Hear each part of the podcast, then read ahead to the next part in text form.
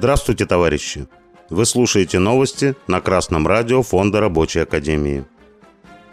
В сегодняшнем выпуске.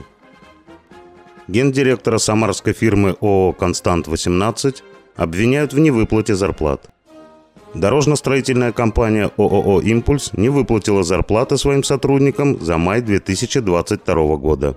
Рабочие обратились в прокуратуру.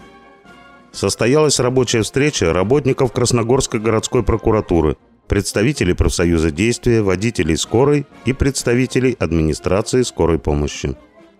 Фельдшера Дорогобужской центральной районной больницы перешли к работе по правилам. Информагентство «Волга Ньюс» со ссылкой на Следственное управление Следственного комитета разместило материал о том, что в Самаре завершилось расследование уголовного дела руководителя нескольких коммерческих структур региона, обвиняемого в невыплате зарплаты.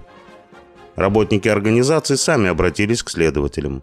С сентября 2021 года по апрель 2022 года гендиректор ООО «Констант-18» не платил зарплату четверым сотрудникам – более 320 тысяч рублей.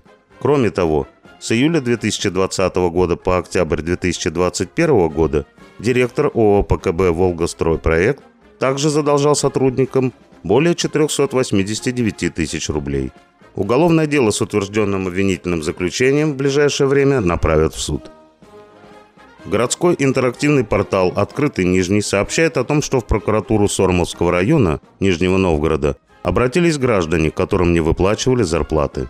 Установлено, что дорожно-строительная компания ООО «Импульс» не выплатила зарплаты своим сотрудникам за май 2022 года. Прокуратура направила исковые заявления в суд. В ведомстве потребовали взыскать начисленные выплаты и компенсировать их задержку. Суд удовлетворил требования прокурора. Долги по зарплате погасили в полном объеме. Невыплата зарплаты в России – уголовное преступление – если разобраться, то фактически это покушение на массовое убийство людей. Убийство голодом. И это правильно, что работники обращаются в прокуратуру за защитой. Плохо лишь то, что они этим ограничиваются.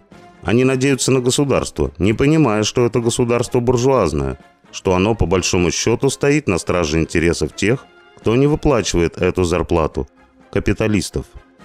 Рабочие не должны ограничиваться в своей борьбе за жизнь услугами капиталистического государства.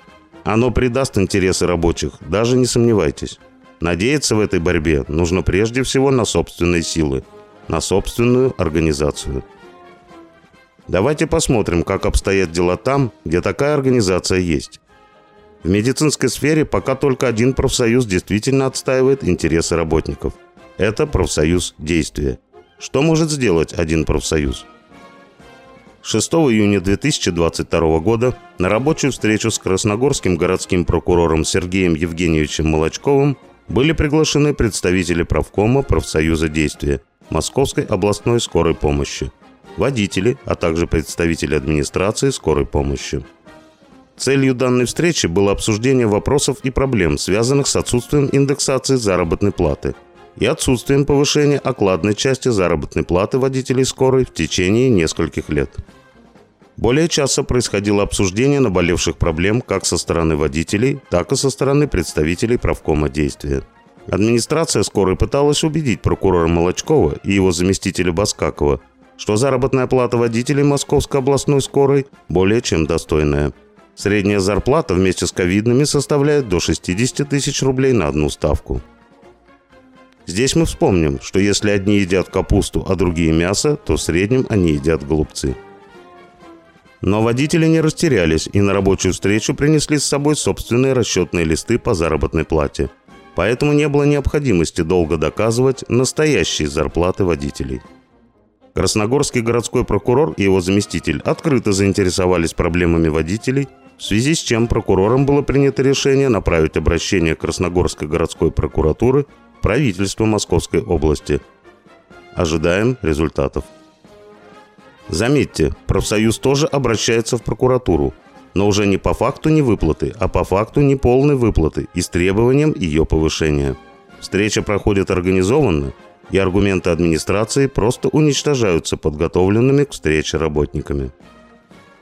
Собственный корреспондент группы «Забастком» сообщает – С 6 июня 21 из 25 фельдшеров отделения скорой медицинской помощи Дорогобужской центральной районной больницы отказались от работы по совместительству.